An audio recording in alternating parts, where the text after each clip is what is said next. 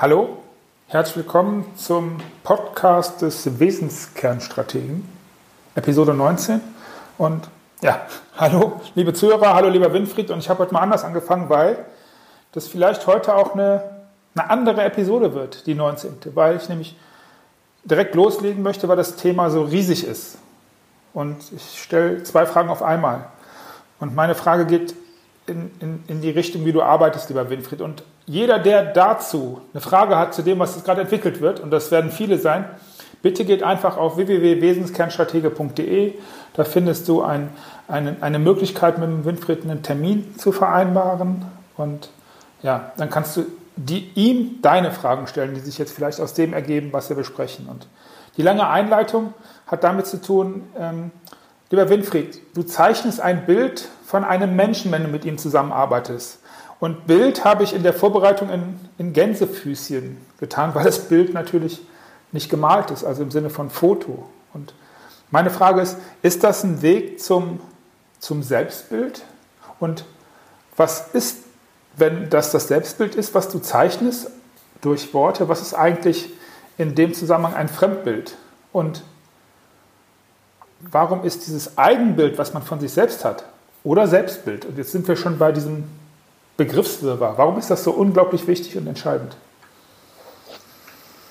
Hallo, liebe Zuhörerinnen, liebe Zuhörer. Hallo, Markus. Tja, ähm, also nicht ich, vielleicht fange ich damit an, nicht ich zeichne dieses Bild, ich moderiere das, dass die Menschen ihr eigenes Bild zeichnen können. Mhm. Ähm, also ich bin nicht der Schlauheinz, der die Muster sieht und dann sagt, schau mal, das bist doch du, sondern ähm, mhm. der Prozess läuft ja so, dass ähm, durch die Art der Moderation und Führung ähm, den Menschen schrittweise ihr eigenes Bild klar wird, und zwar das verborgene Bild. Mhm. Das Selbstbild ist das Bild, das wir von uns haben und meine Feststellung eben gerade durch meine Arbeit ist auch, dass das jeweils aktuelle Selbstbild ähm, ein stark verfremdetes Bild ist, dass das gar nicht das richtige Bild von sich selber ist, sondern mhm. dass da durch Erziehung, durch Schule, durch Berufsausübung, durch die Glaubenssätze, die im eigenen Beruf herrschen, das tiefe innere Bild überlagert ist von allem Möglichen, das man als Selbstbild angenommen hat. So, das ist die eine Seite. Fremdbild ist, kommt dadurch zustande, dass andere sich ein Bild von mir machen. Und das Fremdbild sagt eigentlich über die anderen viel mehr als über mich. Mhm. Und zwar deswegen, weil jeder von uns bildet im Laufe seines Lebens Schubladen aus. Es geht gar nicht anders, weil sonst äh, könnten wir gar nicht ähm, unseren Tageslauf, also wir müssen es vereinfachen, was uns begegnet. Wir könnten gar nicht unseren Tag überstehen, wenn wir jedes immer alles frisch und neu bedenken müssten. Mhm. Also ähm, entwickeln wir im Laufe der Zeit äh, einen Schubladen, so einen, viele Schubladen, so einen großen Apothekerschrank kann man sich vielleicht vorstellen, mit ganz, ganz vielen Schubladen. Mhm.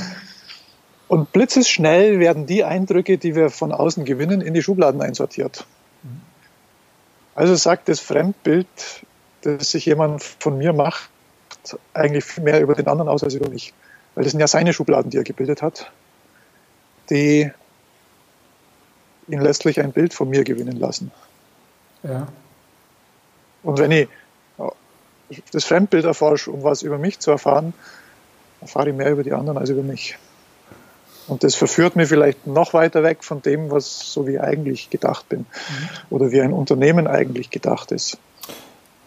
Du hast jetzt ein Stück weit die, die Methode, deine Methode, Moderation und Prozess beschrieben, wie du Menschen ja, zu was führst, zu ihrem wirklichen eigenen Bild?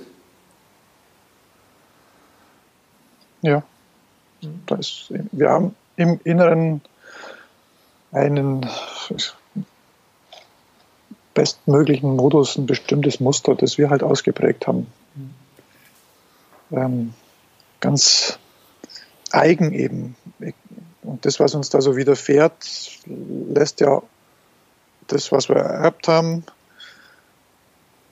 in einer bestimmten Weise ein Muster ausprägen. Und dieses Muster ist jeweils einzigartig. Mhm. Es ist so einzigartig. Ich glaube, wir hatten auch mal von Zwillingen gesprochen. Selbst Zwillinge, ja, die genetisch ja. identisch sind, ähm, werden sich unterschiedlich entwickeln, weil dieses Set, das jeder mitbekommen hat, reagiert ja jede Millisekunde auf das, was mhm. da von außen kommt, anders und da bildet sich ein Muster aus, das ähm, lebenslang einigermaßen stabil bleibt, dessen Grundzüge hat, die einzigartig sind. Und das ist das, was ich als Wesenskern bezeichne. Und wenn man dem auf die Spur geht, dann kann man sein Selbstbild zu dem hin entwickeln, was man, wie man, was, was dem eigenen sehr stark entspricht. Okay. Jetzt, lieber Hörer, weißt du vielleicht, warum ich das in zwei Fragen zusammengefasst habe oder in einer Frage. Und ähm, lieber Winfried, wenn man nun mit dir gearbeitet hat und nun eine Formulierung hat, die das Eigenbild, das Selbstbild textlich fasst und eine Frage, die sich da anschließt, ist das denn so? Habe ich das richtig formuliert? Das ähm, ist meine, meine Sicht der Dinge. Was macht das dann mit anderen Menschen? Also mit den Leuten, die dich beurteilen oder die dich sehen, die dich in die Apothekerschublade stecken. Ändert es dieses Bild? Rückt es irgendwie näher zusammen? Irgendwie so? Oder ist das noch ganz was anderes? Das sind zwei Fragen. Ich fange hinten an. Ja, die Wahrscheinlichkeit, dass äh, diese Menschen einen dann in eine andere Schublade stecken, steigt. Wobei die Menschen, die einen schon lange kennen, da ist es schwieriger wie Menschen, die einen neu kennenlernen. Weil wenn jemand mal seine Eindrücke verschubladet hat, dann muss es was Wichtiges geben, um die Schublade wieder aufzumachen und zu gucken, ist das überhaupt richtig. Mhm. Ähm, deswegen heißt es ja, der erste Eindruck zählt. Wenn man mal in der Schublade drin ist, dann ist man da drin und das, ich kann machen, was ich will. Ähm, es braucht dann den guten Willen des anderen, da nochmal reinzugucken und zu schauen, ah, muss es vielleicht in eine andere stecken. Mhm. Also es, es ist mit längeren Beziehungen vielleicht schwieriger wenn die nicht hinschauen wollen. Mhm. Wer einem wohlgesonnen ist, die schauen ja eh. Also wer liebevoll auf einen schaut, die, die, die machen das dann eher. Mhm. Ich meine, so, die, die so ein bisschen mit Abstand einen kennen. Die Näheren werden die Änderung merken. Mhm. Mhm. So, und das mit dieser Formulierung, das formuliert nicht das Eigenbild, sondern die Formulierung, die in der Wesenskernarbeit passiert, ist ein Werkzeug, um diesen inneren Kern zu aktivieren. Dass er mir für Entscheidungen, die anstehen, zur Verfügung steht. Und das Entscheidung hört sich größer an, als es ist. Manchmal ist, manches passiert ja unterhalb der Oberfläche. Mhm. Wir entscheiden ja jeden Tag tausende Dinge, ohne es zu merken. Und da holt diese Wesenskernformulierung manche dieser Entscheidungen eben ins Bewusstsein und damit ähm, kann ich die Dinge mir gemäß entscheiden und mhm. Einfluss nehmen, wie es denn mit mir weitergeht. Vielen ist es ja gar nicht ähm, gegeben, dieses Werkzeug, sich selber so dabei zu beobachten, dass man von Mal zu Mal es, die Dinge so vorwärts treibt, wie es einen gut tun. Mhm. Vieles ist ja von diesen Glaubenssätzen, von Erziehung, von auch bei längst erwachsenen Menschen von Mama und Papa abhängig. Mhm. Und, und, und. Dankeschön. Mhm. Dann habe ich ja wieder die Auswahl meiner letzten Zufall, Zufall, haha, Frage. Ähm, die war für mich sehr klar, nachdem, was, nachdem du sagtest, dass die Menschen, die mit, die liebevoll auf einen blicken, das durchaus merken können, dass ja was ändert. Und ich weiß natürlich, dass du ähm, nichts berichtest von den Menschen, mit denen du zusammengearbeitet hast, konkret. Aber ich darf vielleicht an einer Stelle was fragen. Ist dir im Feedback zu Ohren gekommen, dass es auf einmal Trennungen gab nachdem Menschen mit dir gearbeitet haben, von Menschen, von Dingen, von Unternehmen oder von was auch immer, die halt nicht liebevoll aufeinander geblickt haben. Und ich mag jetzt gar nicht im Großen, also jetzt ein ganz konkretes Beispiel, dass man das erkennen konnte, sondern es geht mir mehr darum, folgt oder kann es sein, dass aus deiner Arbeit durchaus auch der Ausbruch aus Schubladen passiert und dann einige Beziehungen einfach nicht mehr funktionieren? Bei Ehepaaren äh, konnte ich bisher keine Trennung beobachten. Ja. Also wenn der Unternehmer oder die Unternehmerin diese Arbeit gemacht hat.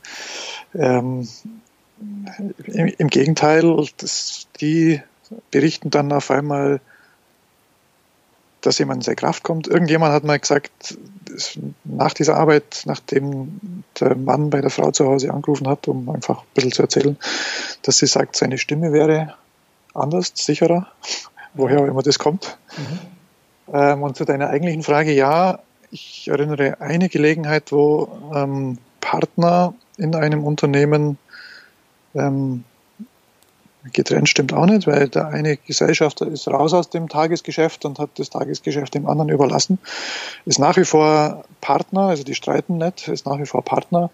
Nur sie haben gemerkt, einer von beiden muss das Sagen so haben, dass der andere nicht dauernd bremst. Ja. Und der, der rausgegangen ist, macht jetzt was anderes, ist dem Unternehmen aber wohlgesonnen, macht irgendeine Beratungstätigkeit, wo dieses Unternehmen Teil davon ist. Mhm. Ähm, und eine tatsächliche Trennung, aber die Trennung äh, fällt mir jetzt gerade noch ein, war vorher schon, das waren vier Gesellschafter und einer davon, äh, der als letzter dazugekommen ist, ist nach dieser Arbeit auch wieder verschwunden. Mhm. Mhm. Die drei die es ursprünglich gegründet haben, das Unternehmen, sind nach wie vor beieinander. Inzwischen sind weitere Gesellschafter aufgenommen worden, ähm, die aber jetzt dann sehenden Auges. Ja. Dankeschön. So, jetzt weißt, weißt du, lieber Hörer, vielleicht, was ich meinte mit, es werden eine Menge Fragen äh, aus dieser Episode herauskommen und jeder bezieht das jetzt natürlich auf sich und das ist ja auch Sinn der ganzen Sache. Und wie soll es auch anders funktionieren? Also hier nochmal die Einladung. Bucht einfach beim Winfried einen Termin, dann habt ihr die Möglichkeit, eins zu eins darüber mit ihm zu sprechen. Ich bin für heute wieder durch und freue mich auf, über deine Antworten, freue mich auf die 20. Episode, auch so ein ganz kleines Jubiläum. Sage vielen Dank fürs Zuhören, allen eine gute Zeit und naja, ihr wisst ja, lieber Winfried, tschüss und und und. Du. Und ich, ja, mir ist ein Wort ähm, zugefallen, Zufall. das ist ein sehr schönes Wort. Das Zufall ist das, was einem zufällt. Ähm, und ähm, nicht, nicht alles, was einem zufällt, muss man nehmen. Wenn man da klare Kriterien hat, was zu einem passt, dann kann man die Zufälle nehmen und zu sich nehmen, die Sinn machen und die anderen kann man wieder beiseite legen. Bis bald, bis zum nächsten Mal. Tschüss.